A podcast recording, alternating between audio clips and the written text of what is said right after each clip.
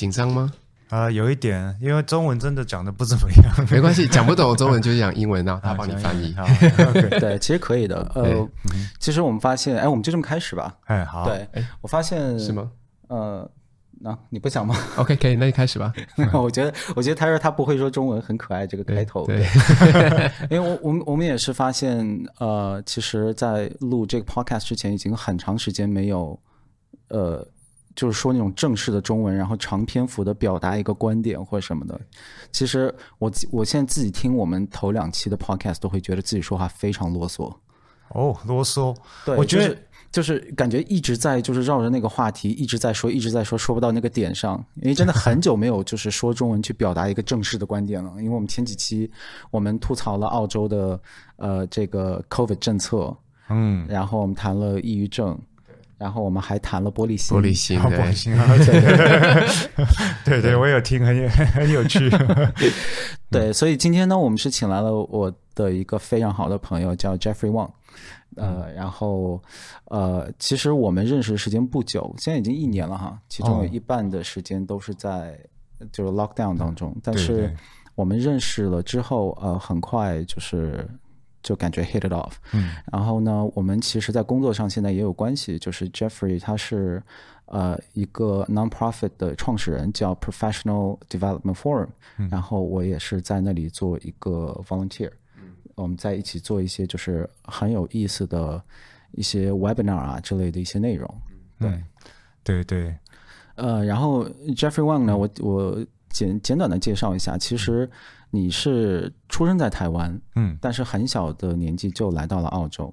我从小，我十岁的时候出国，所以我中文程度只有国小四年级。十岁就就到这儿了啊！十岁去纽西兰，然后纽纽西兰，后来上大学以后来来来过澳洲。不过基本上十岁以后就没有真正受过中文的教育了，所以很多东西就好像都忘忘记了。嗯，所以我我我觉得你的背景很有意思，就是、嗯、呃，我就说我自己的一个角度吧，就是你你也知道我的整个的呃我的职业生涯都是在中国大陆，嗯，我一直在做媒体。呃，这个圈子里面的事情，然后等我来到了澳洲之后，其实我会听到很多来自中国大陆的朋友在吐槽，嗯，就是澳洲这边的职场环境，对于移民，嗯，尤其是亚裔移民有多么的不友好，嗯嗯，那就是。其实大家都有很多要吐槽的东西，然后我听这些东西呢，有些地方我同意，但是其实我自己不敢有太多的观点，因为毕竟我没有在这里就是长时间在真正的职场里面去工作过。嗯，但是在过去的一年或者更长的时间，因为跟你打交道，然后，呃。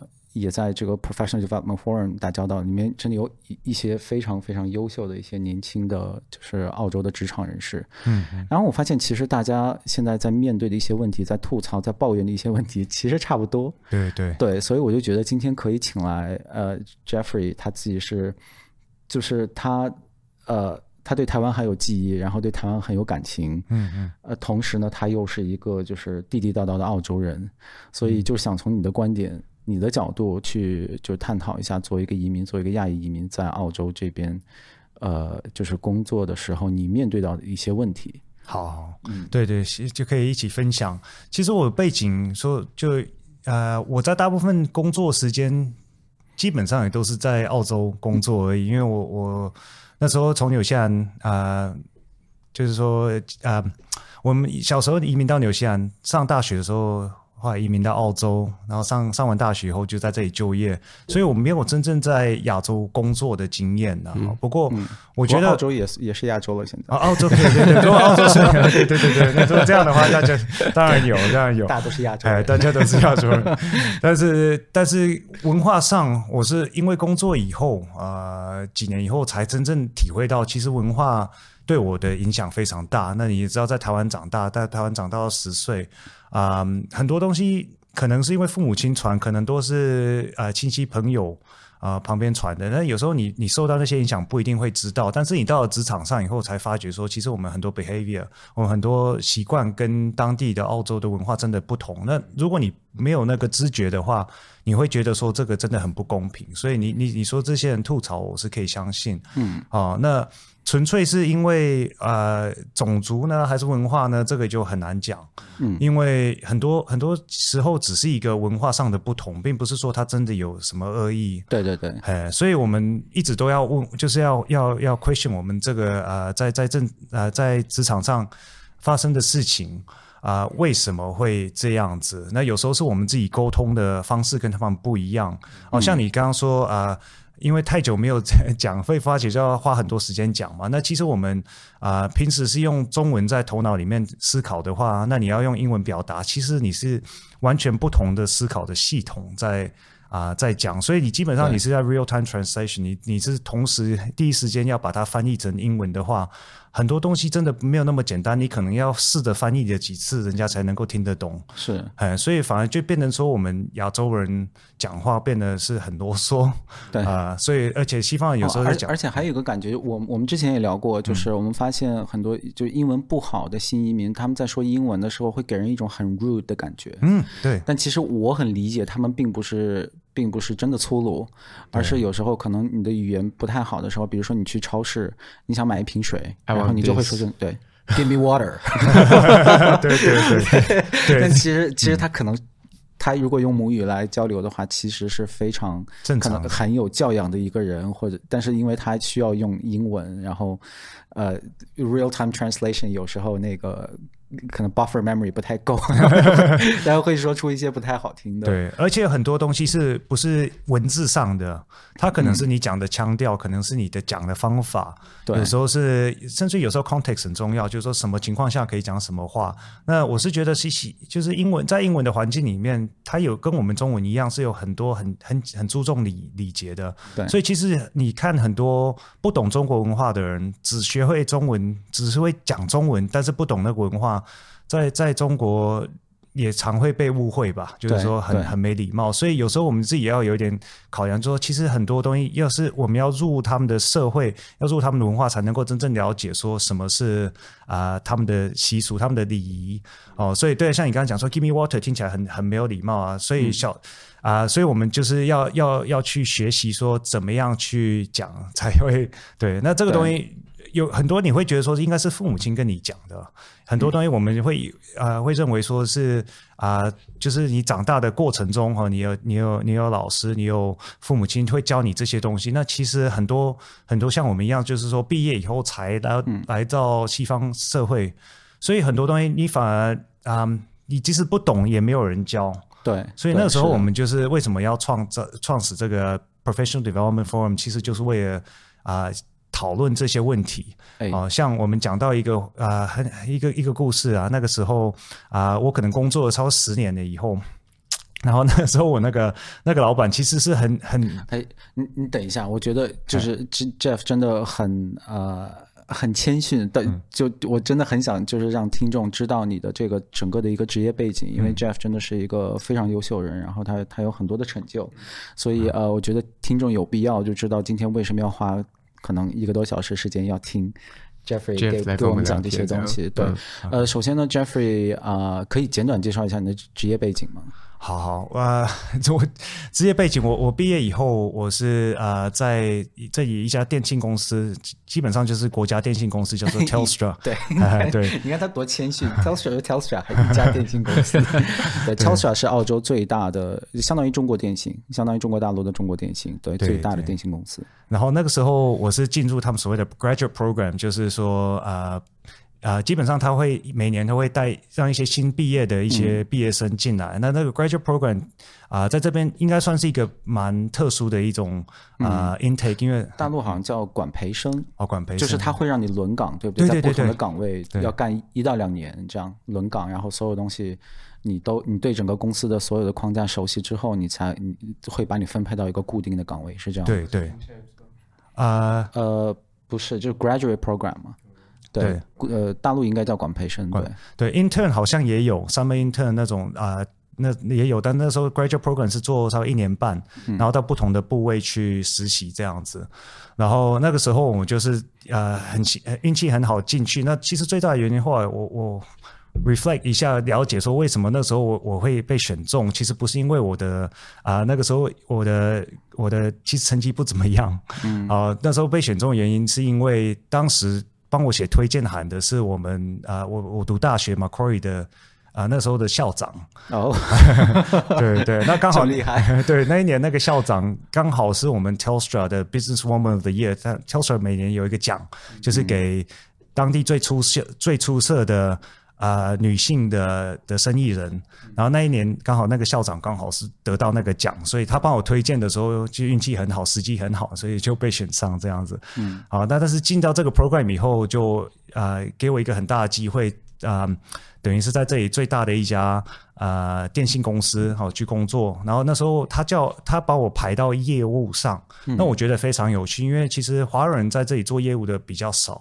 做业务是什么意思？做 sales 吗？做 sales，对.对，做业务就是做 sales，那基本上就是管管这个管跟那个哦呃跟他的客户的关系，然后我们的目目标就是要成长他的这个啊、呃、业绩，每年的业绩。那这一方面呢，做做 sales 在在这个西方国家是一个比较算算比较少华人的一个行业，因为这个需要很多的啊、就是啊、人际，就是跟人人人跟人之间的啊、关系啊，而且还要很主动的去呃去 call 去去做这些。那那个时候当然对我来说比较比较 challenging，因为这个跟我们的本性比较不一样嘛，而且我们我们从小那时候没有真正被教说怎么样去谈这些啊、有关金钱的的的这些问题哈，所以这些也是从这个 on the job 上在学习的。不过我运气还算蛮好的，就是说啊、那时候我被啊、分配到一个我们在在呃 Telstra 里面做算是一个 key account，就是做 Woolworths，Woolworths 是这里一个很大的一个。啊、uh,，supermarket，嗯，哦，那啊，uh, 从那中间就真正学到了说啊，uh, 这个最最最最大的这一这一块是怎么做的，嗯，哎，那啊，再、uh, 再下来这十几年啊，uh, 我运也对也是算蛮顺的，不过就是不同的不同的啊啊、uh, account 有做，所以所以大的企业也有，小的企业也有做，有做 finance，有做啊，uh, 有做啊。Uh, 政府啊，政府里面又有分不同种的 department 啊，我有管过，就是像这边的 community service，就是就是啊、呃，像说照顾一些最啊呃，呃 the most vulnerable people 啊，就就老年人弱势群体啊，弱势群体对，然后有也有做过 utilities 啊，像电力公司或是水呃，就是呃。自来水公司这样，嗯，好，所以就学到算蛮多的不同的经验，然后一直到呃两年前，我就呃 在一次 restructure 的时候，我就 take a redundancy，然后到一家比较小的公司，然后基本上就是现在一一样是做 sales，但是是做 IT 的 sales，叫一一个比较小的公司叫 CSA，也是一个 systems integrator，中文不知道叫什么 CSS 啊。呃，系统集成集成化好像是吧？对。对对，嗯，所以你在 Telstra 一干就干了十几年，十六年是吧？我记得。对，十六年。啊，嗯。在一间公司做十六年，那那个 redundancy 那个钱就，卡卡第一时间就想到钱。对，那那所以我，我我知道后来发生了一些不愉快的事情，然后你离开了 Telstra。其实我一直没搞明白具体发生了什么，你可以就是今天对，我也想想问一下 Jeff，对，因为我自己也是做这个服务行业的，然后我啊，就是服务的群体就是各个国家的人嘛，所以有澳洲本地人，或者是有一些移民的，也有一些中国或者是。台湾或者其他亚洲地方的人，嗯、然后啊、嗯，就是我怎么讲呢？在我付出我自己的啊、嗯，就是我的 service，呃、嗯哼，给就是澳洲本地人跟给那个亚洲人的时候，就是感觉很不一样。嗯、我需要就是。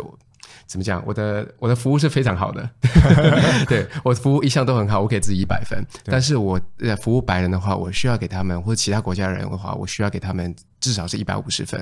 哦、我需要付出更多的努力，因为我不想要他们讲说，哎，你看，呃，明明是一个亚洲的脸孔，然后他还给我做这个服务的时候又解释的不清楚，然后又不礼貌，反而就是我、嗯、我就担心说，下一个他接触亚洲人之后就变成了就变成因为就变成是负面的影响，这样我也不想让他因为。这件事情而歧视，对所以我就想听看看，就是 Jeff 会会不会在那个什么之前在 Telstra 的时候也有遇到过这样的经历？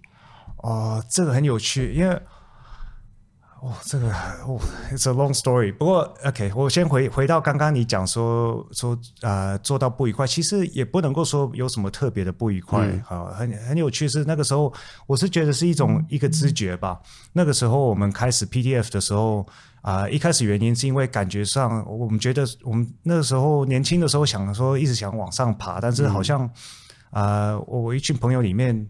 没有真正有真正突破到一个一个程度上，然后那个时候我们就你说亚裔人，呃亚裔的那一群朋友里面，对对，然后那时候我们就开始就就是问一些问题啊，start asking questions，在想说为什么我们没有办法像我们其他白人的朋友那样那样的顺利？嗯，哦，那第我们第一个想到就是说，那是不是因为我们没有一个 mentor，没有一个啊、呃、上面在提拔我们的人？嗯，哦，那这是第一个，然后第二个就是我们有没有？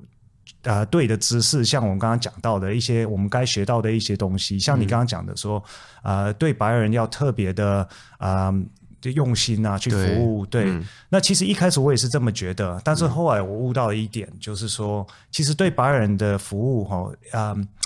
方法不一样，嗯，其实不是一个 effort 的问题，其实是一个 how，一个怎么样跟他们建立一个关系的问题。嗯嗯、那当然，我们讲白人，其实我们有点太 over simplify，因为白人里面有很多种不同种的人，嗯、其实他们的人也是什么呃什么样的人都有。嗯、有些人你再怎么你再怎么样也没办法。Satisfy 他们，那有一些人，嗯、其实如果你比较 authentic 跟他们就交道的话，其实可以跟你一一样一样可以很很顺的，就是建立这些关系。嗯嗯、那我觉得除了 effort 以外，最重要其实是我们本身要了解说不同的文化，嗯，要有不同的展展现的过程，嗯啊、呃，那有一有一个 lesson 我是最近真正才悟到，就是说我们要很非常的 open。那我说什么什么意思？就是 open，就是说像我们华人呃很少。会很直接的跟对方讲心里真正的感觉。嗯，有时候你可能家里出事了，觉得很不很不快乐。嗯，你上公司工作，你也不会说把马上把它拿出来讲。嗯，但是西方人很不一样，他认为说这种事应该要很很公开的讲，这样他才能够相信你。一个一个一个 trustworthy 的人，嗯，他们会他会感觉说你不应该隐藏你你心里真正的感觉。嗯。嗯啊，那像我最近有一个客户，我第一次见到，那那一那一天刚好是我心情很不好，因为那时候被 lock down，嗯，所以那时候我基本上就是电话第一个刚介绍我 跟我介绍的电话是三点打的，嗯，刚好那一天我心情不好，所以我马上跟他抱怨，嗯，但是他跟我一模一样，心情一样是不好，因为同样他也是不喜欢这个 lock down，所以当当天五点我们已经一起到跑到跑到。那个 pub 跑到酒吧一起喝酒，嗯，然后从此以后我们就变成很好的朋友，哦、感觉上不是不已经不是客户了，已经是朋友了。嗯，那我觉得有有时那那那那一次发生以后，我就我就悟到一点，其实有时候我不需要带一个这个面子，不需要那么的啊、呃、正式的去对对我们的客户，反而有时候比较。只要把我们真正的这一面显露出来，反而他们更喜欢你。嗯嗯。哦，那这一点就是我后来长大以后才才知道，有的时候长大就是最近几年才知道的这个啊、呃、这个道理。嗯、那这跟我们呃可能小时候教被教的一些真的很不一样哈。嗯、那小时候就是好像说你不心里想什么不不一定可以讲出来，因为。很多人如果跟你啊、呃、理念或者 idea 不一样哈，甚至于你很多很多话题又不能谈嘛，嗯啊总呃政治啊宗教那些好像都不能谈，因为你怕会好像会 offend 人家。那我觉得西方社会这一方面好像刚好相反，你你不谈这些话题的话，人家反而觉得说你这个人好像不可以相信，很不立体，哎，很奇怪。所以所以有时候我我觉得就是我们要比较灵活一点，嗯哦，可能对着。西方人的客户你就比较 open 一点，嗯，对的华人客户可能就要比较尊重一点，嗯嗯啊、嗯。呃，比较含蓄一点这样，嗯嗯嗯，对，因为我自己的话是啊啊。呃呃如果一通一个小时的一通电话的话，我会只花十分钟在解释专业的东西，另外五十分钟都是在跟人家聊天。嗯、这是我自己的。但是啊，呃，华人其实我我刚刚讲我付出这么多的 service 的原因是我这十分钟还是一样是非常的专业的，嗯、但是他们不喜欢听我废话。嗯、华人不太喜欢听我废话，对。然后但是西方人的话，就是我需要跟他就是就像你刚刚解释的，就是这个 long term relationship，、嗯、就是不管是朋友方面的还是工作方面的话，我都需要这样。对，然后啊、嗯，还有就是讲亚洲人就比较爱钱。我只有真的是亚洲人，就是啊，我很多那个泰国啊、越南啊，还有就其他地方的那些客人呢，他们就是介绍客人的话，就第一件事情就是说，哎，我有没有任何的 rebate 我们 commission？但是啊，在就是其他。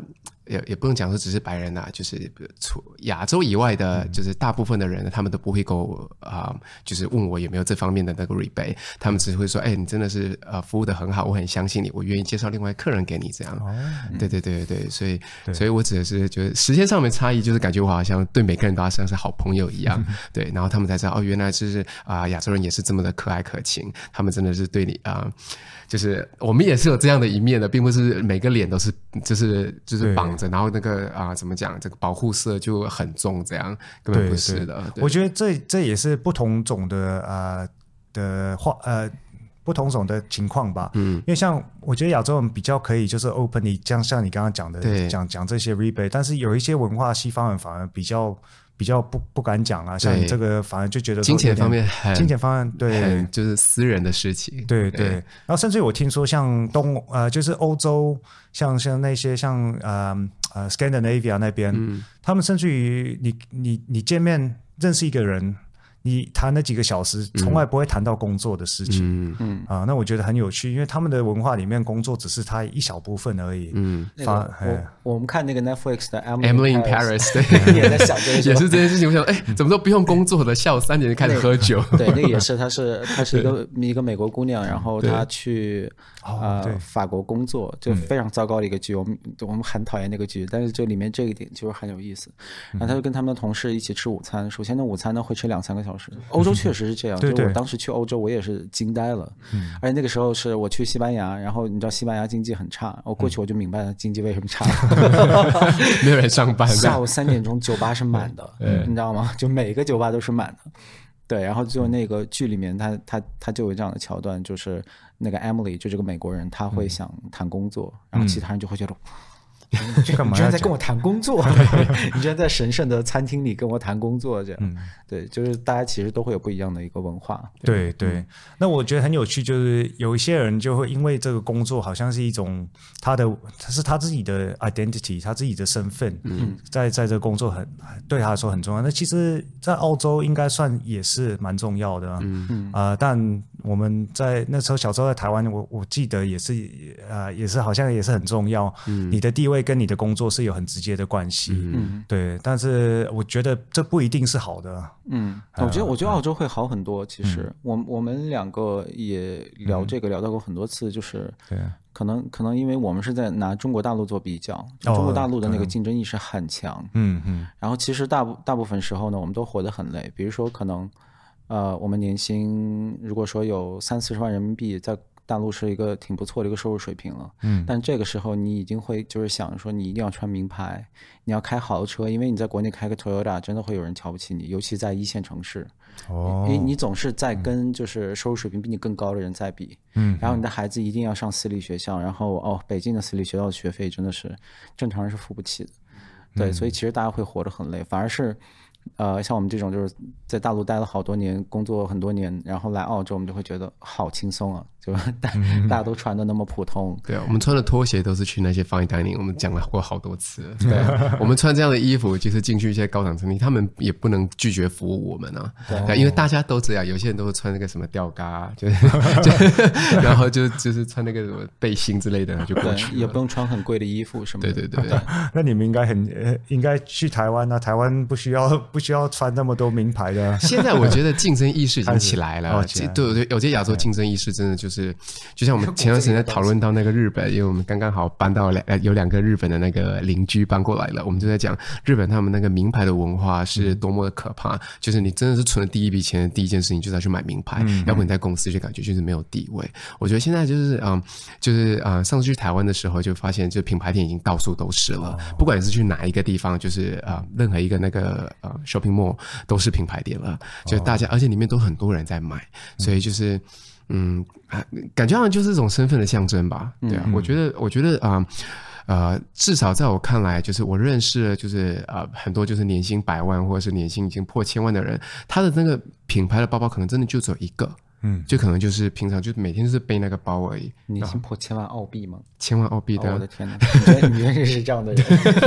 我的客人你知道，就这还蛮正常的，因为他们就嗯就觉得说啊，奢侈品这个观念在他们的脑子里面就只是啊，我有也可以，不有也可以，我不需要去做比较。对。对我觉得可能在那一方面，这个西方这个社会比较好，就是说你不一定需要啊、呃、用这个物质的东西来来证明你的地位。不过这也跟个人的，我觉得是跟个人的选择有关系啦。嗯、像啊、呃、前一阵子我们在呃 PDF 在 Professional Forum 有一个，当以前我们啊、呃、以前我公司的一个 CEO 就是 David Thodey，嗯，那那时候他很出名，就是说他其实只开一家开开开一部 Toyota Corolla 上班。嗯，嗯 那那时候有人问他说，为什么你你是做 CEO？做这么地位这么高的，你什么车子都买得起，为什么你会想要开 Toyota Corolla？他说：“啊、嗯，我就对我来说，车子就是车子，它可以从 A 开到 B。嗯，我本身又不喜欢车子，它只是它能够 它能够把我从 A 带到 B 就好了。为什么要为什么要开好的车？嗯、空调能制冷就好。对啊，对啊。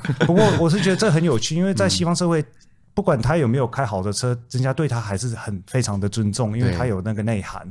那后来我就悟到说，其实这个就是我们个人的，只要你不会因为说啊、呃、一种虚荣，就是说需要去证明自己的这种地位的话，或者说你对你自己的内涵有有有信心的话，其实，在西方并不需要活得这么辛苦啊。对对。对。对。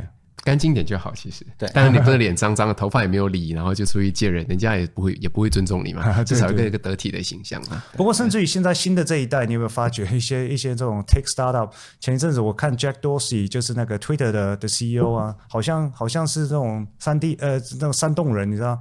啊，对啊，就完全没有剃，但是他走在街上也没有人会认得他。嗯。我觉得这这有点自由吧。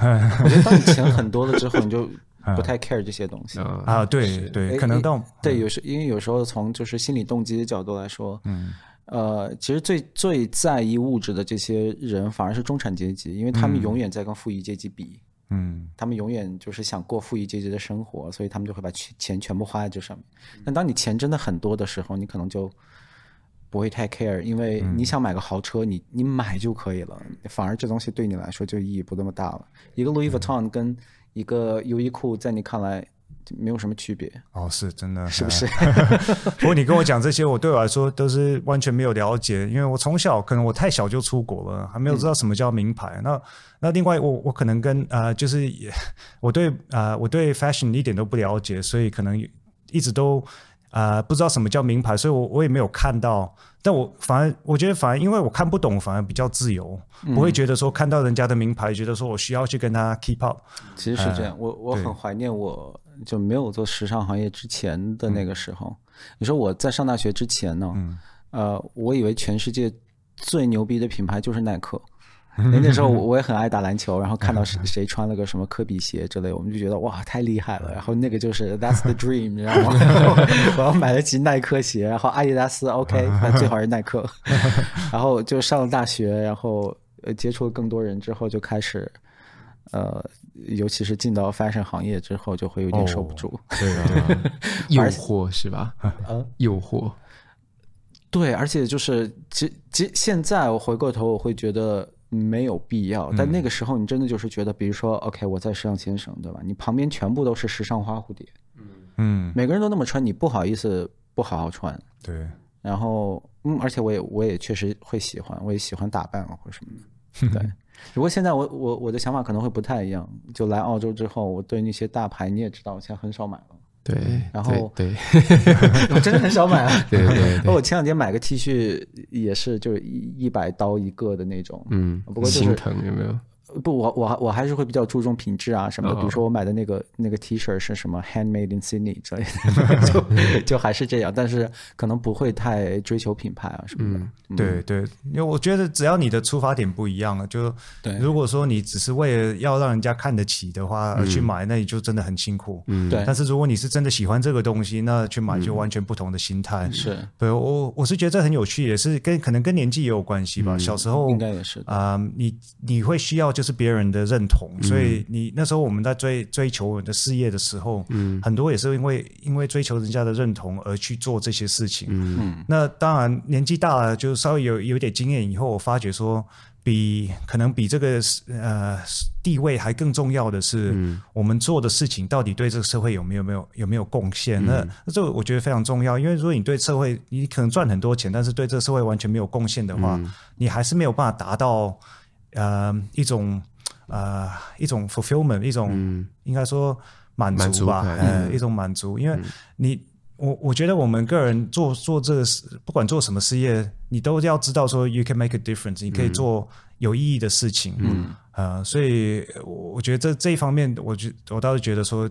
到某个年纪才会去悟道，那悟道以后，你追求的你你的 career goal 会改变的很多。嗯，啊，那可能年轻的时候你会需要啊更高的地位、更多的钱，啊，甚至于你会很很很喜欢到不同的国家 去去 travel 去做去做一些工作。嗯，那到某个年纪以后，你会知道说，其实你要你要选择的工作是。啊、呃，你知道说可以对这个社会好的，会有贡献的，嗯、那是可能钱会拿少一点，可能看起来不会那么 glamorous，嗯，但是，是但是你知道，就是说你真正能够满足，嗯，所以我们现在是要跟那些年轻的人讲说，赶快把这个 podcast 给关掉吗？那我觉得这个是最没用的。我觉得就是那种过来人给年轻人说，啊，道理是这样的，你应该像我这么去做。我觉得这个事情是最没有意义的。嗯嗯，我觉得很多事情还是得你自己去走。嗯嗯，对你，你得自己脑子到了那么一个阶段，然后你才会觉得这东西 make sense。因为其实道理谁谁不懂，对吧？谁都知道说啊，钱不重要，就是你要体现个人价值。钱很重要，所以我就我就只会把钱投资在最有最有价值的地方，就是你知道，投资就是赌场。一会儿我们就要去赌场吃饭，托他的福。哎，所以我还想绕回到就我最初的问题，你为什么离开 Telstra？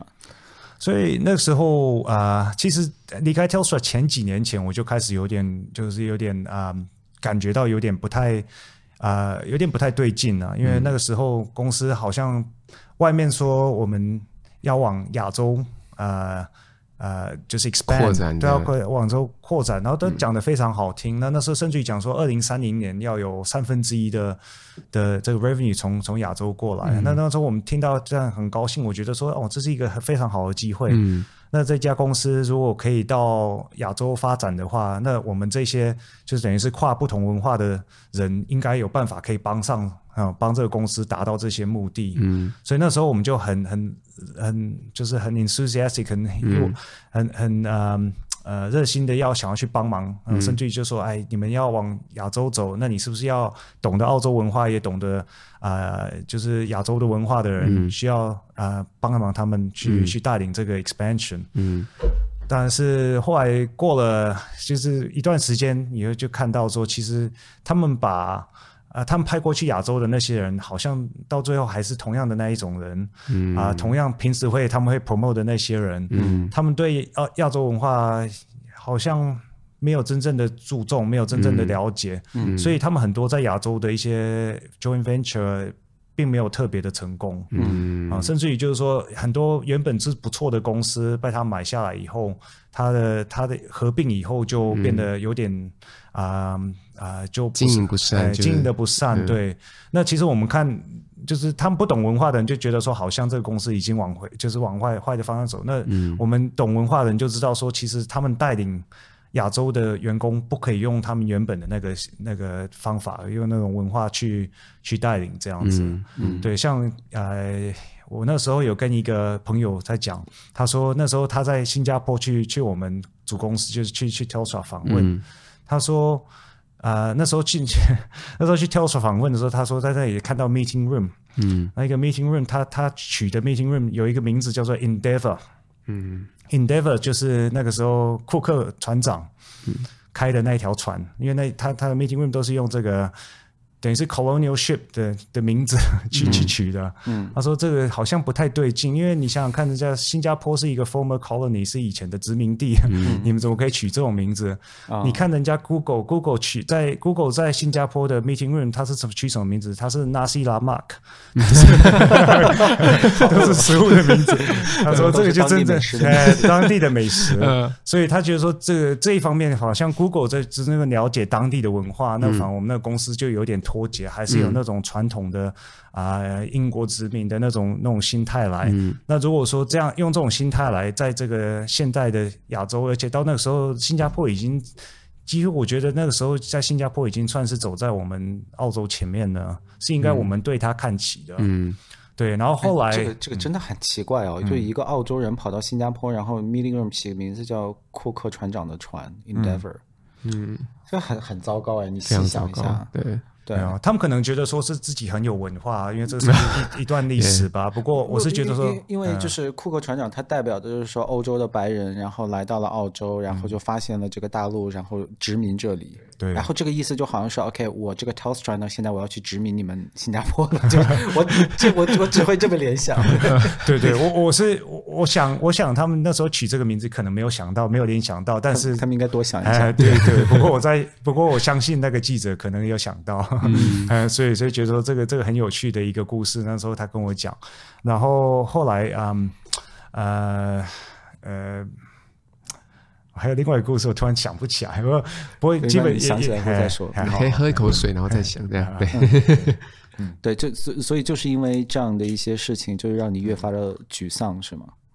嗯，因为十六年在那里十六年，应该不是很轻易就能走。对对，那其实那个时候，你其实我为什么拖到十六年，最主要原因也是因为其实我做的还不错啦，所以啊、呃，我记得那时候啊、呃，也不是不只是钱呐，我觉得最主要是一些朋友、一些关系，嗯、因为我真的离开的时候，对，其实真的挑选很多很好的人，嗯，所以我离开的时候，我唯唯一怀念的其实是那些老朋友，嗯呃，那在我们这个等级的很多很多同事。真的是变成就是好朋友，嗯，那很多人离开 Telstra 以后，我们还去继续保持联络，嗯，哦，那所以这方面我倒是觉得说不没有完全不会后悔，可能我我我觉得我会应该要更早离开，是因为。其他地方可以给我更多的挑战，更多的那个，嗯、那我相信我会成长的更快。嗯，选择了安逸十六年这样。哎，对，那因为在同一个地方十六年，我我是觉得我就变得有点 comfortable。嗯嗯。哦，对，那时候我想，其实我那时候二十四五岁就就升到某个算是一个还算一个不错的地位，叫 account executive，就是专门管客户的。嗯。然后那时候就每天就可以开车停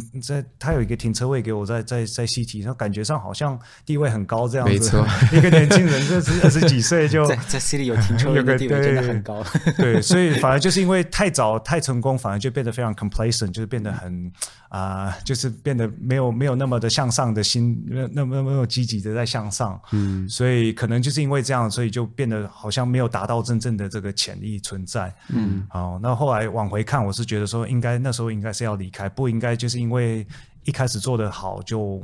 就就留在同一个地方，嗯，那另外一个问题其实是，就是往上看的话，嗯，我觉得 Telstra 上面的上司并不能够真正了解我们的呃文化上的能力，嗯，哎，因为你说我们是指啊，就是亚亚裔亚裔，嗯，哦，像因为我们其实我每天上班，我们到公司不管见到哪一种客户也好。我们要非常的灵活，嗯，我们进去就，因为平时我们是活在亚洲文化中，但是如果说我们的客户是不同文化，我们马上就要就是要，等于是要变成另外一个模式跟他们跟他们沟通嘛，嗯，所以这这我们一定要对人际关系上非常灵活，才能够在在澳洲非常啊，呃，成功的去去运作这样子，那这个我这这个我是觉得这个是一个非常重要的，一个叫做 intercultural skill，嗯。在西方好像，呃，至少在澳洲啦，好像在这在我们这个 Telstra 公司里面，并没有真正认同说啊、呃，这个这个 skill 的重要。嗯，那我觉得非常的可惜，因为、嗯、因为有有这个 skill 的可以可以。帮他们在亚洲做非常多的一些嗯。呃成长吧，嗯，我把你带去新加坡就好了，我太开心了，就是跟 Ricky 就是天天过去看你这样，那那我那我就认识不了他了，因为这次很很那个很想要那个去吃新加坡的美食，然后再加上又特别想要去新加坡赌场，没有新加坡真的好吃的东西太多，我觉得如果真的调去新加坡的话，我一定哇一定这么胖。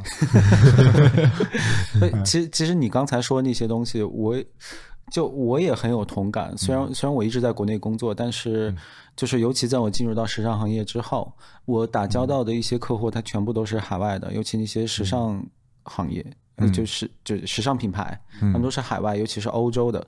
然后那个时候呢，我刚好是在这么一个一个过渡时期，就是海外的品牌都意识到说中国是个大金矿，我们都要在这里赚钱。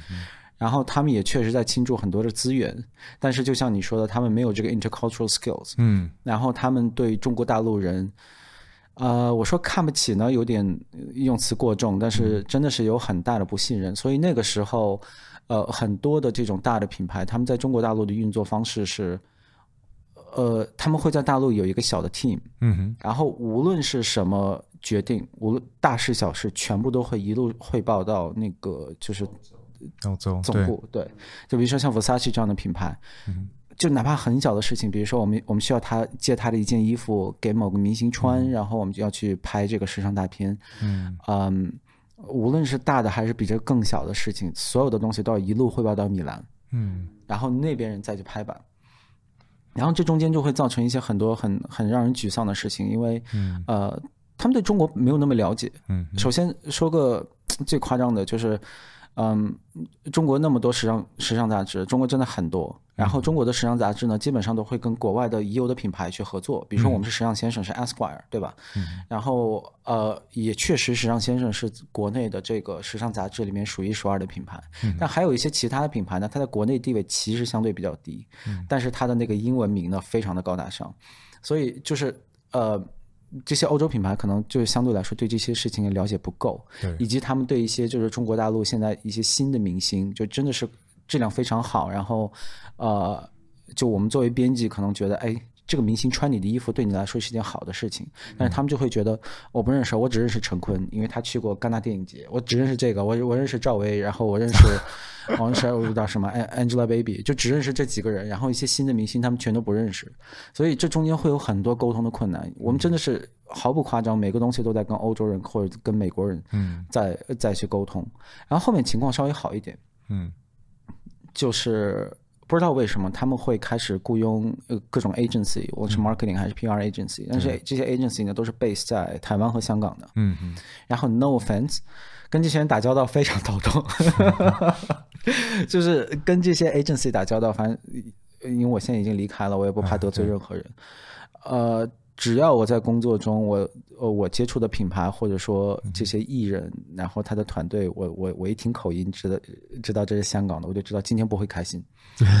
真的，对，我是是为什么？因为香港跟台湾。对中国的认识也是有限吗？我我我不想说什么谁看不起谁之类的，我不想说这些东西。但是一个很明确的一个东西就是说，还是会有文化差异。对，就虽然大家都是亚洲人，大家都是中国人或者什么，你无论你有什么政治取向，就反正大家都差不多。嗯。但是我们还是有非常巨大的一个文化差异。然后他们呢，就是这些香港、台湾的 agency，因为在在国内的这种文化发展，你也知道，香港和台湾一直是华语文化的领头羊。嗯，对吧？就是从四大天王时期，呃，嗯，就是香港歌坛，对，简直就是领先，就是只要是说中文的人听歌，一定都在听香港歌手。后来台湾开始崛起，嗯，然后后来就现在基本上所有所有人都在看大陆，对吧？就是，然后台湾、香港，呃，怎么说呢？它的影响力大不如前。嗯，但是就在这个 transition period 呢，就是，嗯，因为台湾、香港还是在这个中文文化里面有这个。领导能力，所以就是这些品牌还是会找这些地方的 agency，所以他们还是会很，呃，很很自信的，就是用自己的一些一套做事的方式去跟我们沟通。但其实我们在大陆，我们已经很成熟了，嗯嗯，我们可是全球第一大奢侈品市场，哎，嗯，就我们已经很成熟，我们有自己的做事方式，对，然后他们不太了解。嗯，然后这这中间，我我一点没有开玩笑，只要他是用的是香港口音，我们一定吵架，一定吵架，百分百吵架。真的，我我我跟一个人就是吵到最凶的时候，我就跟他说，我我说我说这事儿你怎么办？你今天到底要不要拍这个东西？因为我也知道他不敢说不拍，嗯，因为这是一个很大的事情。我说我也不敢说叫停，因为我上面还有我的老板。所以你干嘛今天给我这么就是这么难过？嗯，然后就我都我都把话就是说到这份上，嗯哼。所以就是那段时期，呃，很多就是国外的大的品牌都是通过香港和台湾在跟中国大陆交打交道。然后现在我感觉是进入到第三个时期了，嗯，就是他们现在直接在大陆用大陆人、用大陆的公司在跟大陆做生意。那这个时候我们就会看到有很多，就让我们觉得，呃。文化上很亲近的一些 marketing 啊、嗯、或者 PR campaign，我们就不会觉得它有那么奇怪了。嗯、然后包括就是呃，虽然后来我我离开杂志了，但是就是很多的日常的工作方面都会觉得。呃，就是会顺利很多，至少不会出现像你刚才说的那种，呃，在新加坡搞一个会议室，然后名字叫 就就类似这样的事情就就不会太发生。甚至现在，呃，我们都有很多批评，就是海外的这些品牌对中国大陆的认识太好了，有点有点就是太妥协了。人钱现在有点是不是有点太妥协了？所以甚至还有这这方面的一些说法。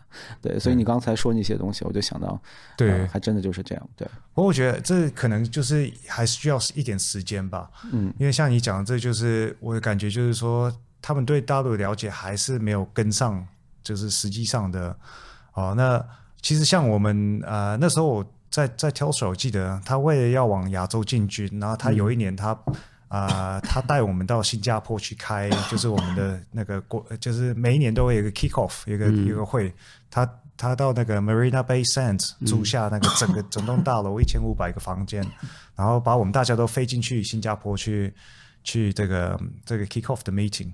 那我那时候觉得很有趣，就是我就仔细看在在巴士上从从机场开到 MBS 的路上，你就可以看到这些澳洲人，很多人就发觉说他们可能很少出国，或是说、嗯、或者说可能。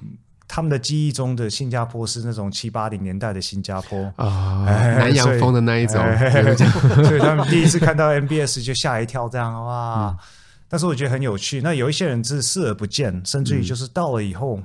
嗯他们只在乎说啊，今天晚上去哪里喝酒，嗯，完全不会去想说啊，我们要去 吃当地的美食啊，去了解说当地的文化，嗯、对。所以我反而觉得有时候就是 it's lost，就是让他们在他们身上好像就没有真正达到那个效果，嗯，呃，所以其实我们也不一定的，有时候你只能够带他们，你你他英文讲说 you can only take horse to water，有时候只是带到带他们到那里，但是要要看他们愿不愿意接受。那有一些人，嗯。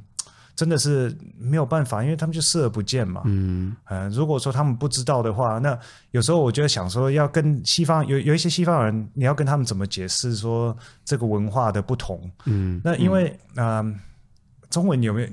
因为看过一部电影叫做《The Matrix》，中文不知道叫什么。呃，黑客帝国。黑客帝国哈，中文翻译。骇客帝国。骇客帝国。台湾是黑客帝国，大陆是黑客帝国。黑客帝国。对对对。厉害。对，不过这个这个电影我觉得非常非常好，因为它就是给我一个一个暗示暗啊 metaphor，中文叫暗暗喻。暗喻。哎，暗喻一个暗喻，就是说，像有时候我跟西方人沟通，就好像是跟他们。就跟跟他们讲说，你你是活在一个 Matrix 里面，你活在黑客帝国里面，呃，因为你怎么叫他醒来？因为他一辈子就是在这个里面的话，你根本就不知道有个真外面的世界，有另外一个不同的文化的存在。嗯，所以你怎么跟他讲这个这个话题呢？嗯，对啊，他听不懂。推荐他听《玻璃心》，然后有那个 有那个 English subtitle 这样。我我觉得真的是这样，就是你你你刚说的这个东西，我最近也在考虑。就是我们其实我们第一期就是在吐槽澳洲的这个疫情。政策，嗯，然后其实你反过来想，能做出这样的政策的也只有澳洲了，明白我意思吗？只有澳洲这种 mentality，就是对外界不太了解，也不想了解，他就觉得，呃，我就想干我我要干的事情，对，呃，一个一个 fortress mentality，现在现在媒体上很热的一个词，嗯，只有澳洲能干出来。我我小时候好像读过一个成语叫做“夜王自大”，对不对？嗯，对，就翻译一下。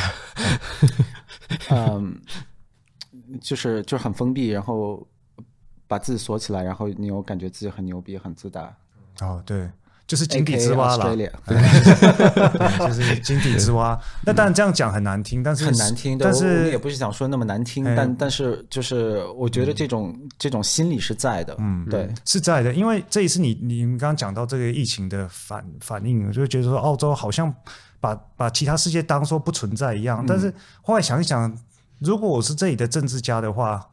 应该我也会这样做，因为当地的人民好像很少看外面的媒体，嗯。嗯，所以已外面已经发生的这么多事情了，很多东西我们的策略怎么到到到现在还是这样做，真的没有道理，因为我们已经知道更多的的 data，嗯，更多的消息。像你看以色列、像印度、像啊、呃、新加坡，嗯，他们都已经试试过很多东西。那我们为什么到现在还在 lock down？真的我搞不懂。对，而且很有意思是，悉尼和墨尔本两个城市都是之前就是只要有一例案例就要 lock down，嗯嗯，然后现在呢，大家都是在顶峰，literally at the peak。墨尔本是日历两千的时候，然后解封了，对。然后案例数一点影响都没有，还是在往下掉。但是大家好像好像就是装没有看到这件事情。对，因为你已经支持选择支持这个政府的话，然后你现在要返回来讲说，哎，呃，政府是错的话，就会显得自己很愚蠢。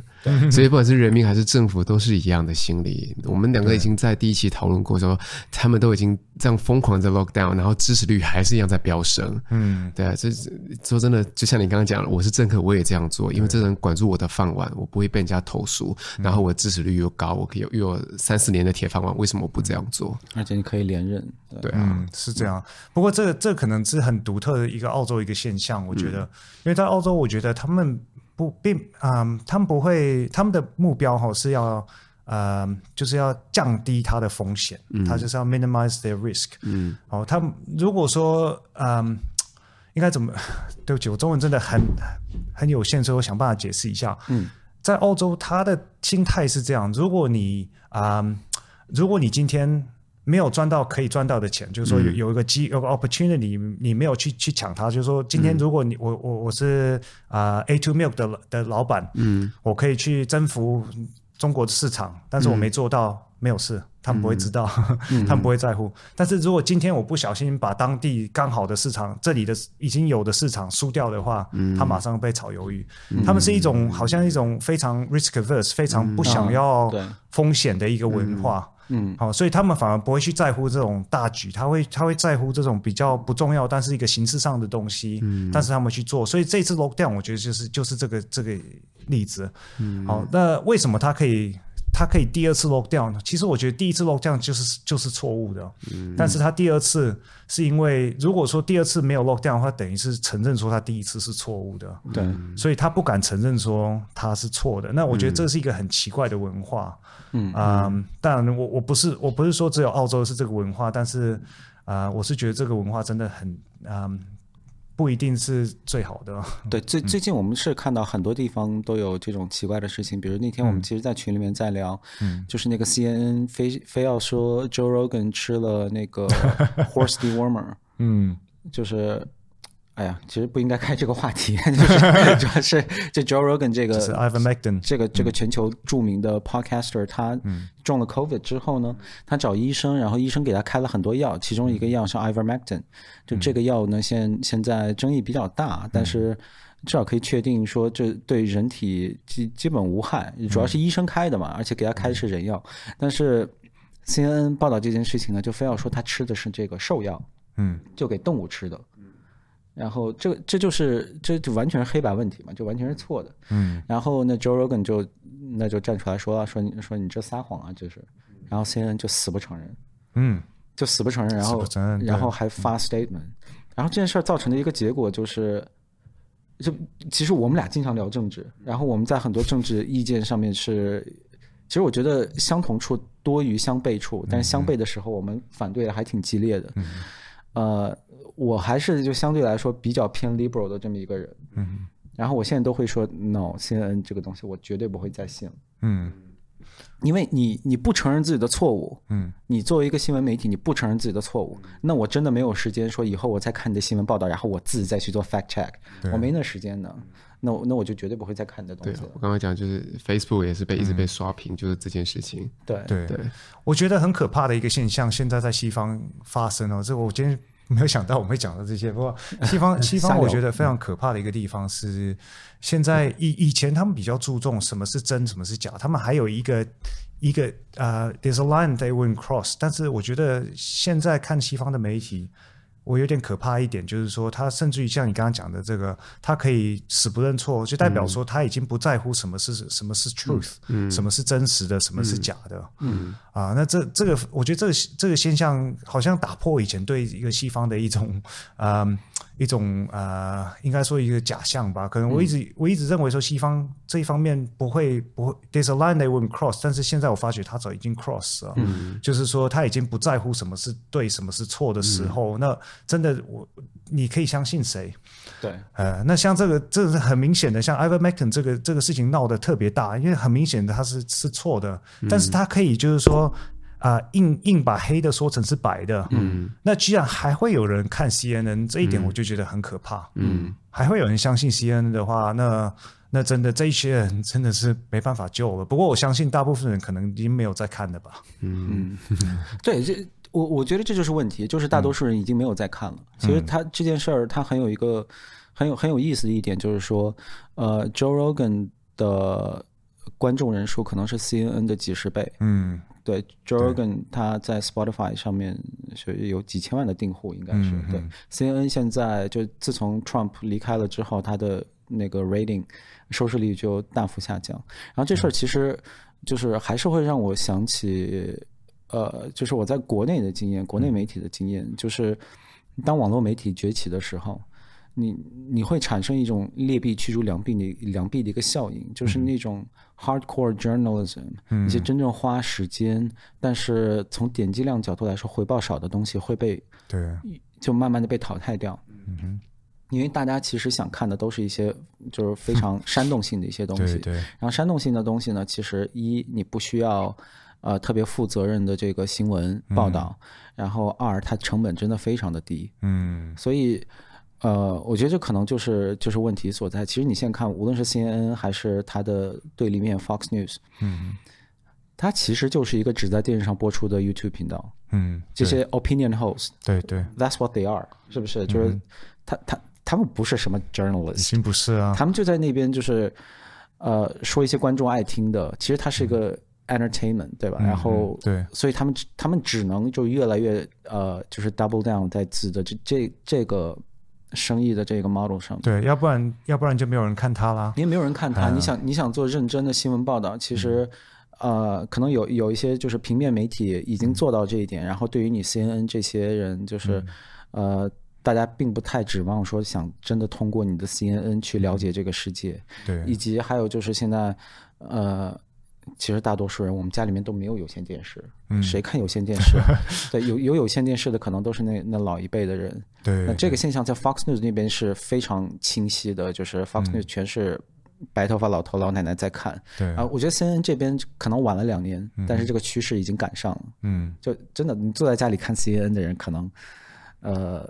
不过我觉得这这点最可怕的一点，可能你还没有体会到，就是小孩子现在像我小孩子开始看电视，他们已经不看 free to air 电视了，他不看、嗯、不看就是现实的电视，他不看新闻，嗯，他们只看他的 YouTube channel，而且他只看他想要看的东西。嗯、是的，是的，呃，所以所以我相信这个这个啊、呃，不管是哪一种哪一个新闻台，已经是同样的。应该算是同样的的 challenge，不管是中文，不管是英文，不管是什么样的，嗯、对，所以这个这个 model 就是以前的 news 的 model 已经完全已经完全坏掉了，已经毁了。嗯，这个这个事情是让我很担忧的，因为这个、嗯、这个过程在中国大陆已经完成了。嗯，就是在中国大陆现在没有所谓的新闻，就新闻行业已经不复存在。呃，你只有娱乐了。你获取信息的方式就是在微博上看，嗯，就是谁谁嗓门大，对对？哦哦哦，没有，就比如说现在那个前段时间发生了那个那那什么吴亦凡的事儿，对吧？呃，吴亦凡的歌手不是被抓进去了吗？因为强奸罪。然后我想知道这件事情来龙去脉是怎么样，我在网上搜，没有一篇文章，没有一篇就是靠谱体面的。一个正规的媒体，嗯，以这种专业新闻的方式来告诉我到底发生了什么，一篇都没有，全部都是那种，呃，什么微信体，就是那种就那种垃圾文章，哦、你知道吗？就全是这种东西。然后我觉得，其实现在我们在美国，或者甚至在澳洲这个新闻行业看到的，嗯，就是这个在中国大陆已经完成了一个过程。嗯，对。我觉得可能我们唯一的解决就是每一个人，这是一个个人的责任呢。对，已经不能够相信，不管看到什么东西，第一出发点都不能相信它。对，一定要从不同的 source 去看，嗯，然后去推测说，啊、呃，到底真实是是什么样子？因为 truth is always somewhere in the middle，我们肯定要看很多不同种的 source，像做拼图一样，最终把这个真相拼出来。嗯，但是。不只是拼图而已，你要了解每个人的 motivation。嗯，像以前有部电影，有有一个有一个有一个电视剧叫做 House，他 House 讲说每，everyone lies，每个人都会说谎，但是你要知道他为什么说谎。嗯。好，那知道他为什么说谎，你就大概知道他真实是什么。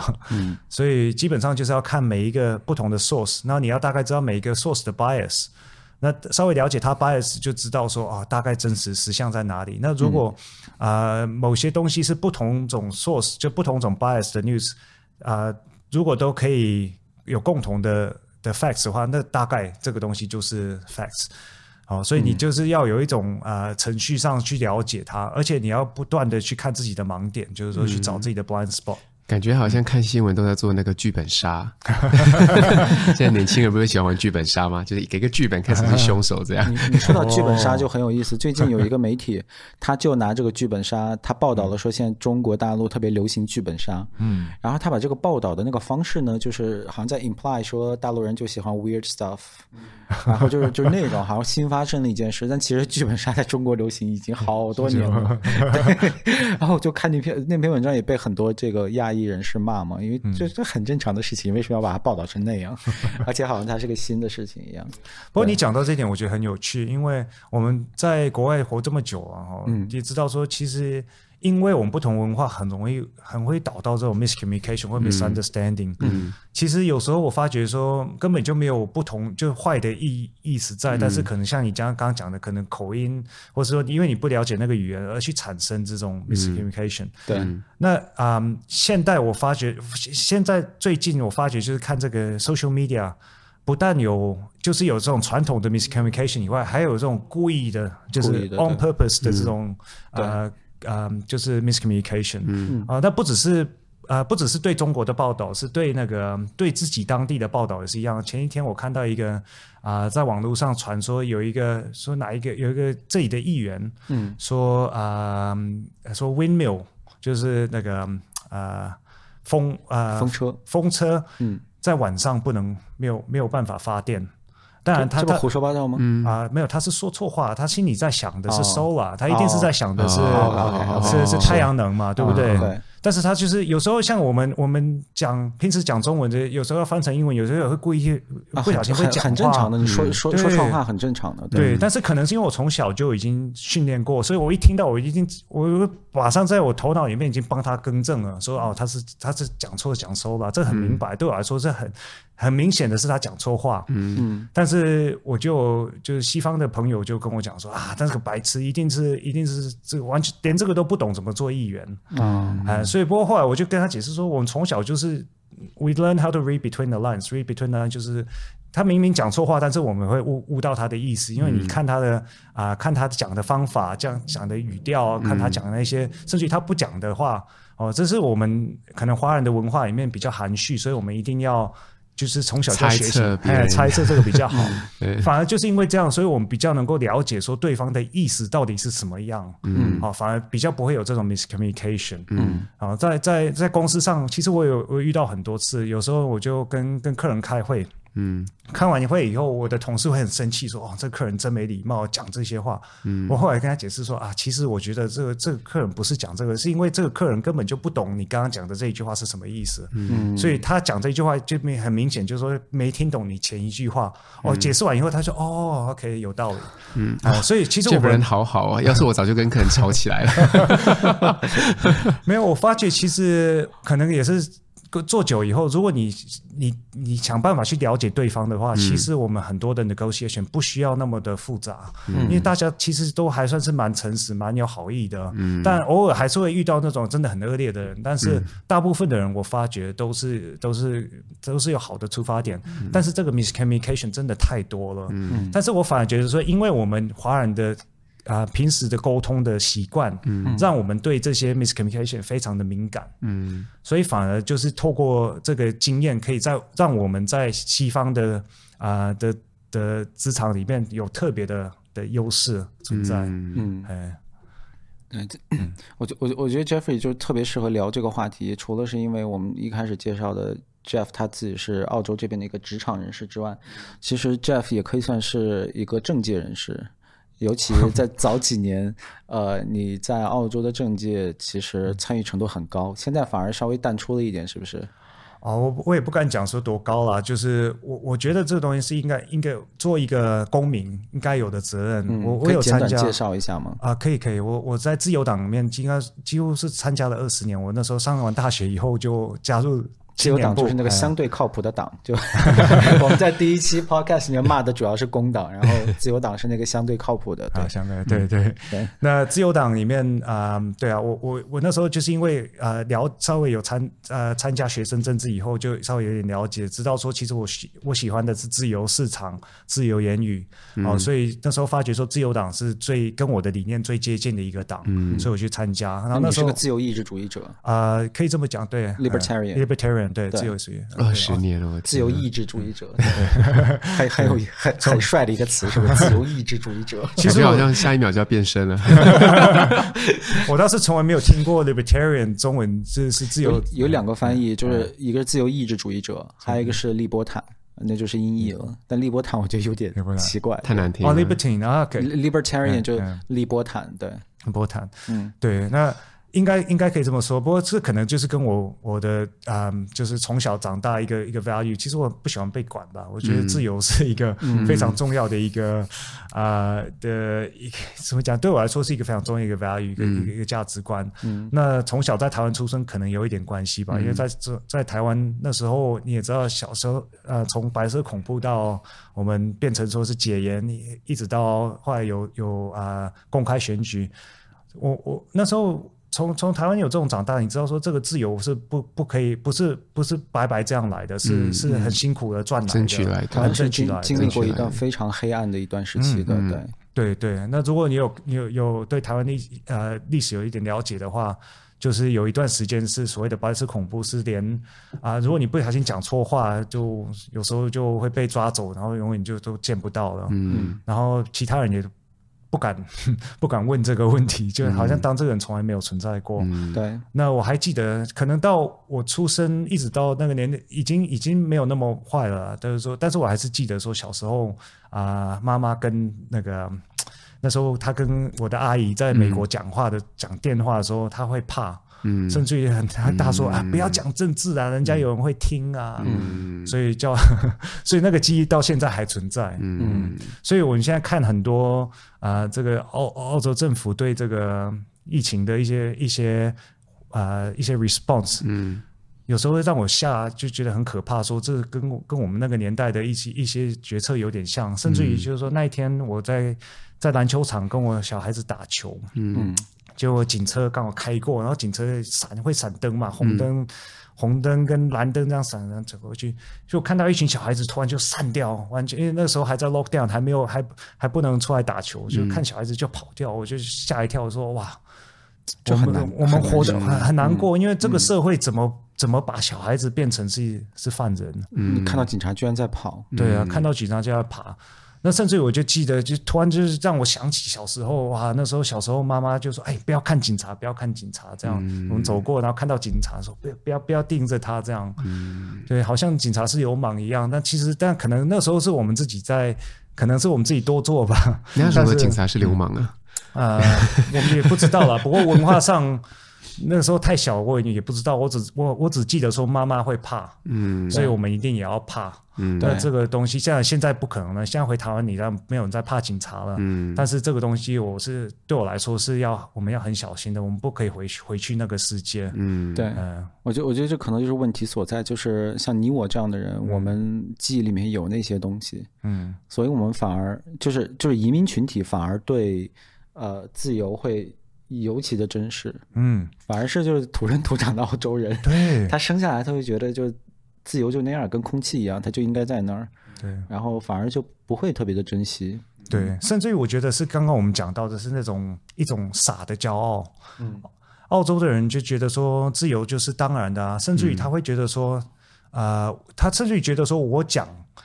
我我在讲说这个东西跟跟跟白色恐怖很像，跟跟文革很像。嗯，他们就他会觉得说，他觉得你太夸张了，对，他觉得我很夸张，甚至于说怎么可能会发生在我们身上？嗯，这是你们那种第三世界国家才会发生的事情，跟跟我们澳洲没有关系。嗯，但是其实我觉得这这就是一个很大的盲点。澳洲人如果不能够了解说这种事情也有可能发生在他们身上的话，我我真的很担心澳洲会往这个方向走。嗯甚至于你现在看。在维维州，连小孩子不戴一个口罩都会被罚。嗯，那这种、嗯、这种事情怎么可能？我我再怎么也想不到，十年前我也想不到澳洲会有这种法。嗯嗯嗯，对对，嗯、这这点我是真的很惊讶。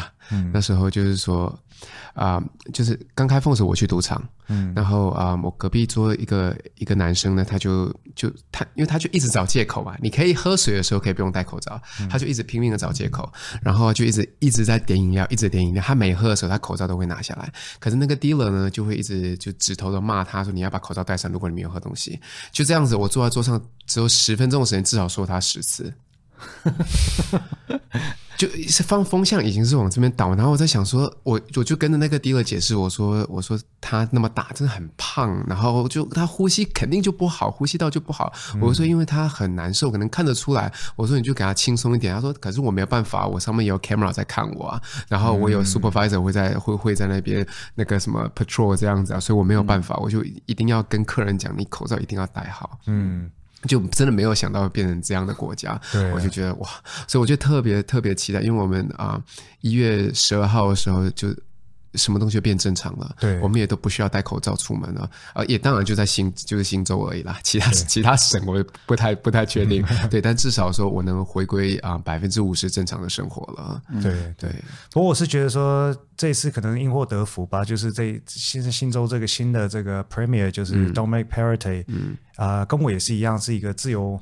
啊，刚刚这个自自由意志主义，自由意志主义，你们是自由意志组织，对啊，二十年前他也是青自由党的青年部嘛，嗯嗯，那这这个人真的是很有很有原则的，很有理想的，所以我希望说他会做的比较成功啊。不过我知道媒体一定对他会非常的攻击，因为他已经开始有很多攻击，对对，因为他是保守派第一天，对对对对，第一天的话就刷新闻了，生七个孩子都都会被攻击，我觉得这这个媒体真的很离谱，生七个。孩子就代表说，如果他还能够体会这个这个辛苦，说做父母亲的话，应该这是好事。怎么连这个都可以攻击他？对，对。不过这我就觉得说，这就是很很明显的，就是媒媒体本身已经没有那种真正的啊、呃、主观正义化。对，对他已经他已经是完全的是客观，他本身是一个对，所以啊、呃，不过我是觉得嗯、呃，希望啦，就是说这他有原则的人。做做出来的事就是照着原则做，而不是照着利益做。嗯嗯。哦，那我是希望说他嗯会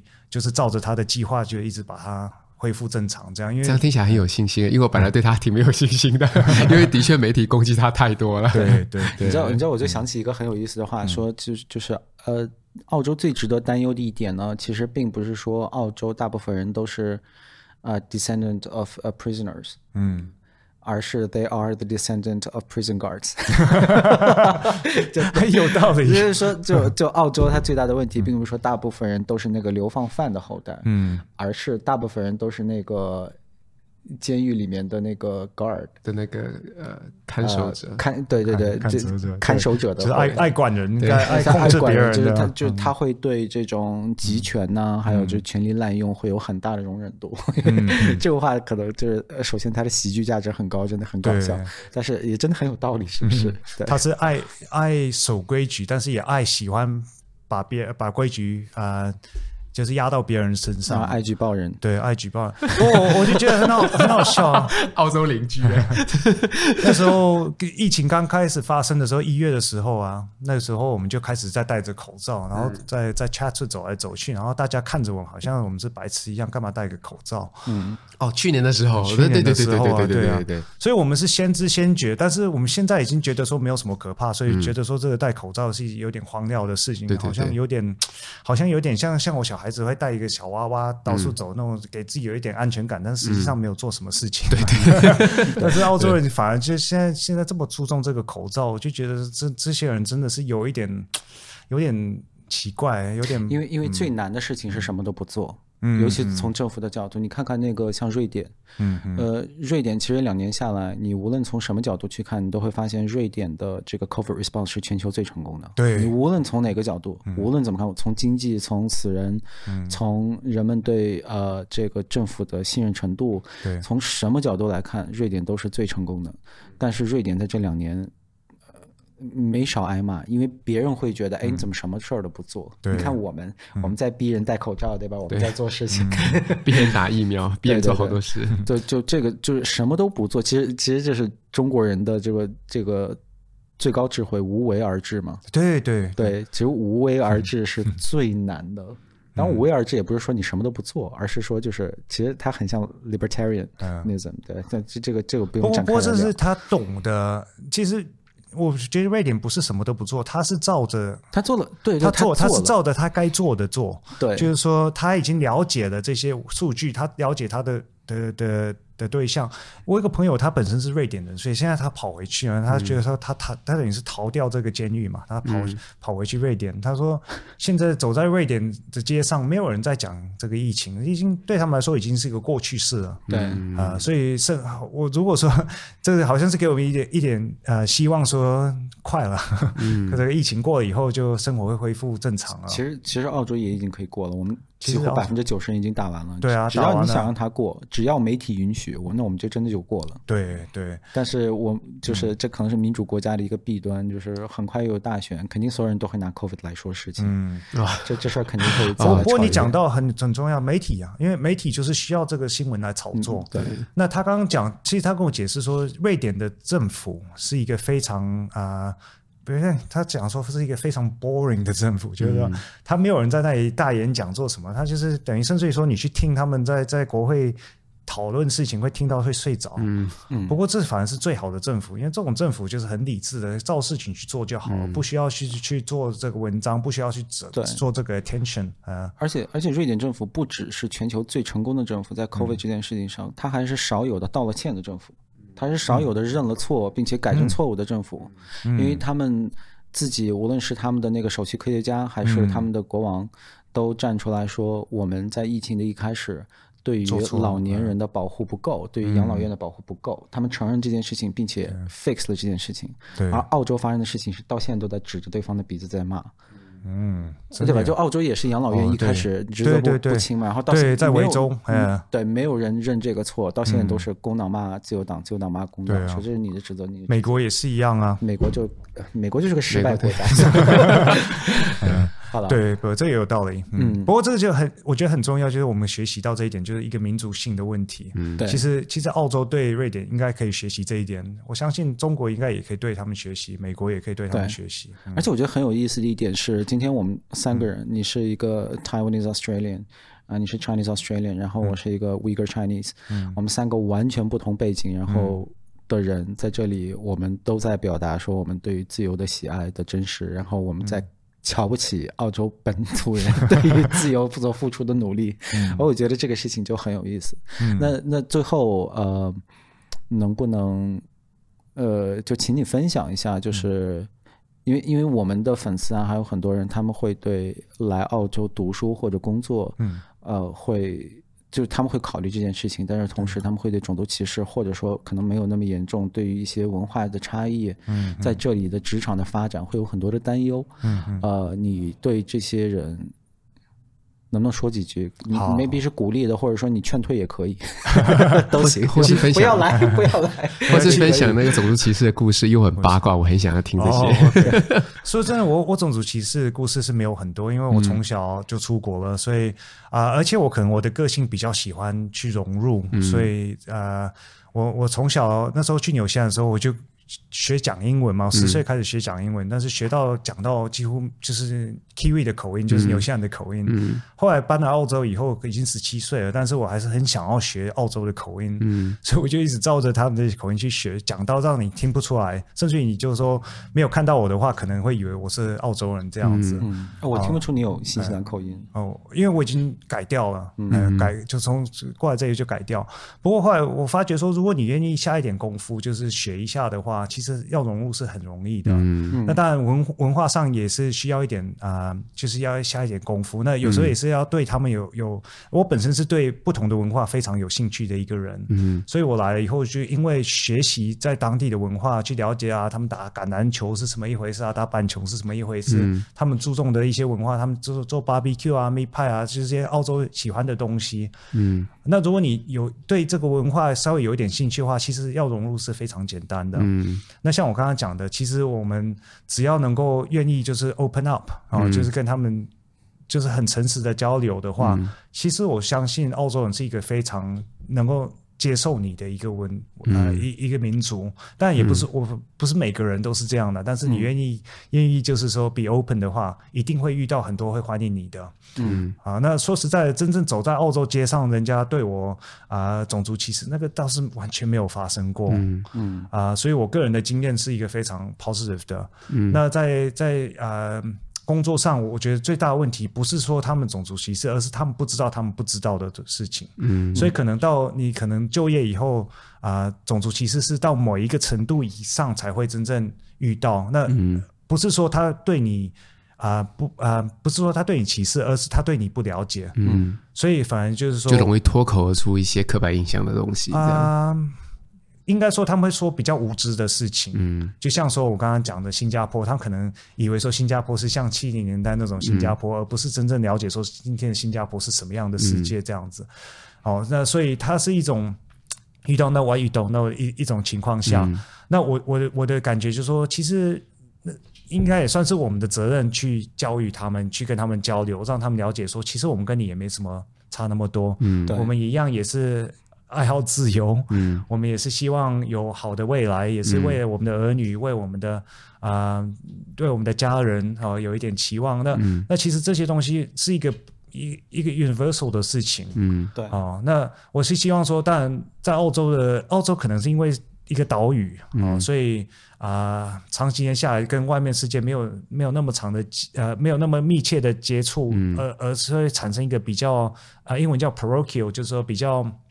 好像认为自己是一个很重要一个中心，嗯，所以并不是说他是恶意的，他可能只是无知，嗯，所以我们 呃对，所以我们其实就是要比较 open mind，对，我我是讲白一点，但是其实我是觉得他们本性是很好的，也是很善良的一个国家，嗯、呃对，所以我还是鼓励大家来，但是来的话一定要一定要一个 open mind，而且要一个。一个愿意去跟他们融入，去跟他交流，嗯，而且要要要能够，就是要一点心理准备，说他们不一定能够马上能够了解你，嗯，对，嗯，所以、嗯、对，但是但是同时你自己不能够自卑，嗯，就是说，像我们有时候讲话可能有一点口音呢，觉得说啊，可能很很对，很害羞不敢讲，嗯、其实很重要，哎，对，其实不要，因为他们根本不在乎，嗯。我们自己要有足够的信心，就是说，其实我讲的不好，但是我会 I make an effort，我我会想试试看跟你们沟通。嗯，但其实他们愿意，他如果看你会愿意，就是说 put in an effort，然后会愿意主主动的话，嗯，他们通常西西方呃在澳洲的的人是会。好的，就是很非常 positive 的反应的。嗯、我觉得这个话题我们可以下次聊，因为那个啊、呃，就是单单讲英文这件事情啊，嗯、就是 就呃，我也没有说我自己英文很好，但是就是我这一辈子被。真正人家讲说我英文不好的四个都是华人，华人全是华人，没有白人。就是就像我小时候啊，在读书的时候，我讲出来的任何任何语言，我带口音或不带口音的话，就真的就是真正就是我在长大之后，华人就真的是在歧视我的英文。对呃，两个台湾人，然后两个大陆人，对，就当着我的面讲。对，这这这是很有意思的，很有意思，很有意思。因为西方人根本就不在乎，他们才一点都不在乎呢。你讲什么？其实说真的，语言就是拿来沟通的，你能听得懂就好了。你根本不需要在乎说，哎，我这个讲的好不好？不好的话，他一定会非常的耐心。他在他在问你，你刚刚讲的是这个意思，或者说你是否可以再说一次？他们其实真的很有耐心的。大家真的不要害怕。没错，而且我我我是要分享一下，其以前我一个我一个朋友跟我们合作过，办很多活动。那这个人是一个日本人来的。嗯。他的口音算是蛮重的，但是，嗯，他讲的话讲得非常的清楚，嗯，所以虽然他口音很重，但是我完全不会怀疑，就完全没有问题，啊、呃，听得懂他，嗯，而且他每次讲的非常清楚，嗯、所以我我我我能够了解他要表达的是什么事情，嗯，嗯对。那我是觉得说，只要他只要我们可以把事情表达的清楚的话，嗯、其实口音一点都不重要，当然是非常正确。对，我我我自己也是小时候有过这样的经历，因为我自己是维吾尔族，但是我是从小上的汉校，嗯、所以其实我小时候也会有这样的一个自卑。虽然我我我的语言一直都很好，我一年级不会说汉语，嗯、但是你也知道，小孩学汉语学新语言有多快，嗯。我很快就跟其他人没有任何差别了，但是就是我心里面还是会有那么一股别扭。然后我就记得有一次，呃，我哥的老师他很喜欢我哥，然后就说要来我们家做家访。然后那时候我的奶奶在，就乡下的奶奶也在家，然后我就我就跟奶奶说：“你在卧室里面待着，不要出来。”我一定要说，我那个时候我才七岁哦，我很小，我不懂事哦。但是我当时的想法就是说，因为他不会说汉语，嗯，然后我觉得这事儿很丢人。啊，那那是那是七岁时候我不能不代表我现在想法。但然后就是，但是随着我长大之后，我就会觉得，呃，一是我自己不会太 care 别人的这方面的想法，另外一个是我的整个考虑事情方式就变了。嗯，就是如你能学会一个第二门语言，这已经是个很了不起的事情。口音就真的是太不重要了。没错，你像像我爸妈从小是没有受过汉语，嗯，汉语教育的，他们是可能。二三十岁，像我像我妈可能真的就是三十多岁，嗯、然后身边才开始有汉人同事。嗯，在这样的情况下，我爸我妈是个教师，她可以在讲台上面用汉语讲课讲两三个小时，嗯、但课讲的很长，所以这件事情从。从我现在的角度来想，我觉得这是个非常 impressive 的事情。嗯，这很厉害。对，因为我知道有多少中国留学生名牌大学毕业，然后你说英文还坑坑巴巴的。嗯、所以我这时候我看到我妈，虽然她有一些口音，有些发音不准，但我觉得她真的是太厉害了。对。那回到我奶奶，她现在已经去世了，人家一个乡下老奶奶不会讲一个。另外一门语言，嗯、这不太正常不过了吗？就没有什么好自卑的，嗯啊、没有什么好自卑的。所以就是我自己的，就是这个想法也会发生很多的改变。嗯、然后另外就是说，我觉得有时候一一一个巴掌拍不响，就是呃，很多在这边发展的华人，我觉得你一定要做好的一个心理功课，就是所谓的种族歧视这些东西，OK，它在，它就是在，嗯、这件事情你是改变不了的。对。所以这个时候，我会建议你不要把它当做是种族歧视，你就把它当做是一个正常的一个职场里面的一个、嗯、一种 challenge。对，因为话说回来，我没在澳洲工作过，我在国内可是工作太多了。嗯、国内职场也是很脏很乱，嗯，就各种什么勾心斗角之类事儿真的是太多了。对，对所以就是可能在澳洲，它只是一个另外一个名词下的一个烦恼来源吧。嗯，我并不是说。呃，种族歧视无所谓，我只是说从你自己的角度，嗯、我会建议你。职场霸凌也不 OK 啊，都是不行。不是不 OK，不，我觉得我我的意思是你要面对这些东西，但是你不要把它就是当做是一个你无法战胜的东西，然后然后你很害怕，然后你总觉得这整个社会在针对你，导致你就也不敢跟主流社会打交道。这因为很多人确实是这样的一个心态。对对，我觉得就是不要这样，因为你你其实哪怕是回国，你也会有很多让你很不舒服的事情。嗯，然后所以这些事儿你都是要面对去要去处理的。所以。不可以有玻璃心，对不对？不过这里很有道理。不，你刚刚讲的这是一个很重要的一个重点。其实最重要的说，其实 you're always in control。嗯，虽然很多很多事情对没有错，是是像你讲的是是种族歧视，但是其实即使是种族歧视，很多事情还是你可以控制住的。嗯，我记得，嗯。以前我有时候会跑去乡下出差，嗯，会见一些比较乡下的客户，嗯、那我就发觉说很奇怪，就是说为什么到乡下我的澳洲口味变得很重？其实这个无形不小心，你也没有刻意去讲，因为 但是你客户重的话，你自己会跟着调整，嗯、对。那甚至有时候我会讲一些比较 inappropriate，就是不不太适当的一些一些笑话，笑对对，我就说啊。对啊，说昨天晚上我到你们这个城市里面，怎么突然有人来跑来抓我啊？是有有 lynch mob，然后就是一个、哦、一个笑话，说你们这里怎怎么有？对，不过后来客人笑完以后，发觉说这个人其实跟我没有什么两样，嗯，就变成说就就做这个 connection 就就做好了。你你你谈到的其实是一个非常重要的一项能力，嗯、我觉得它是一个 skill，、嗯、那就是自嘲。嗯，对你一定要。你一定要学会嘲笑自己，嗯、然后当你能坦然面对自己的一些让你感觉 insecure 的东西的时候，这时候别人在说那东西，你真的会不太 care，动不了你了，对、啊，根本就动不了你。嗯、所以，嗯，所以像 Jeff 他说他去乡下，他可能是方圆几十公里里唯一一个 Asian，嗯，然后所以他就会选择说，那我自己先来开这个玩笑，对对，把这个 elephant in the room 讲出来之后，其实大家就就无所谓了。对，我甚至有开过一个非常不不不适当的玩笑，就是说。我参加过一个不知道是哪个 function，我现在已经忘忘记了。不过那个整个房间几乎就是白人，很奇怪，就是那个、嗯、那个 function 不知道为什么就都是白人。嗯，对啊，第一个玩笑就是说啊，对我我不是 waiter 啊，你 你怎么把我当成是 waiter？对啊，嗯、对。不过他一一旦笑完以后，人家会觉得说这个人很很正常。No, 呃、对对，哎，很奇怪，他就就就变成。但但当天的人都好像蛮重要的，嗯、对。但是因为我敢开这个玩笑，他马上就知道说我不是 waiter。对。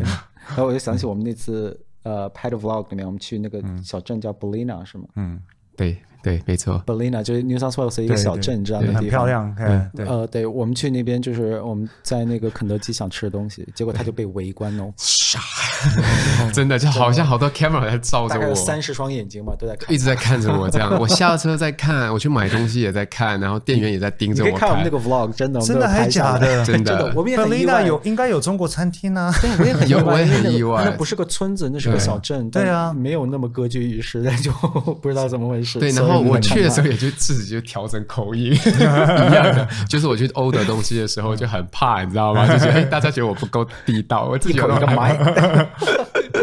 对啊，会有点害怕。那不过这种东西其实还好，就是就是开玩笑完就走了嘛。我们我们就在 vlog 里面讲，我说哎，怎么这么多人在看我这样？对。不过有时候我觉得就是我们要要主动一点的，像像有很好笑，我有时候也会讲一个笑话，就是说啊，那时候其实很多华人到澳洲是已经。几百年的事情了，那时候可能是因为来来淘金而来的，的对对对。那我就听说有一个有一个七零年代的时候，有一个朋友，他他啊、呃、去学了中文以后，觉得很骄傲，说我要去试试看我的中文。嗯，他跑去 Chinatown 看到一个，要看到一个店里面，嗯，一个一个老阿妈，嗯，在在那老阿妈，对不起，那是台湾话，就是一个老老奶奶，老，老奶奶，欸、对，一个老奶奶在看店，嗯，那个眼睛已经花了。嗯，他说大概从可能是八十到一百二十岁中间这样，嗯，然后在店里面看店，然后他就跑去说：“嗯、哎，你们有没有一个啊、呃？说说有个桃花酒好啊？桃花酒就是，那是那个啊，那个老奶奶就看他，嗯，看他奇怪啊，说可能 可能我讲错话，他用广东话说你有没有桃桃花搞啊？不知道广东话怎么讲？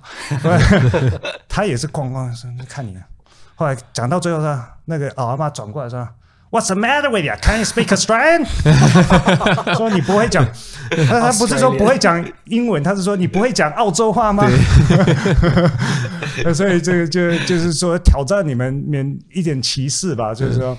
其实澳洲人也不一定看到华人就以为说你一定是讲中文的。其实我们在这里可能已经很久了，对。所以有时候我们就是要主动一点，让人家知道说，其实在这里的华人什么人都有。对。但是我们只要开放一点的话，什么人都可以接触的，对，都可以都可以有 connection 这样。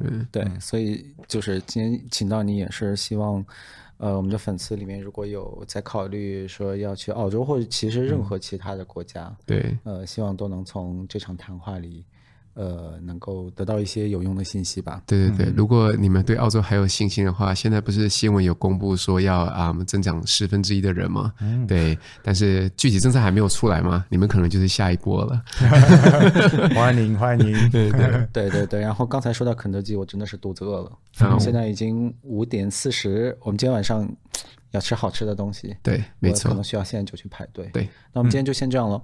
嗯好，那很谢谢 Jeff，太感谢了，谢谢，聊得很开心，谢谢，我们下一期见，下期见，拜拜，好，拜拜。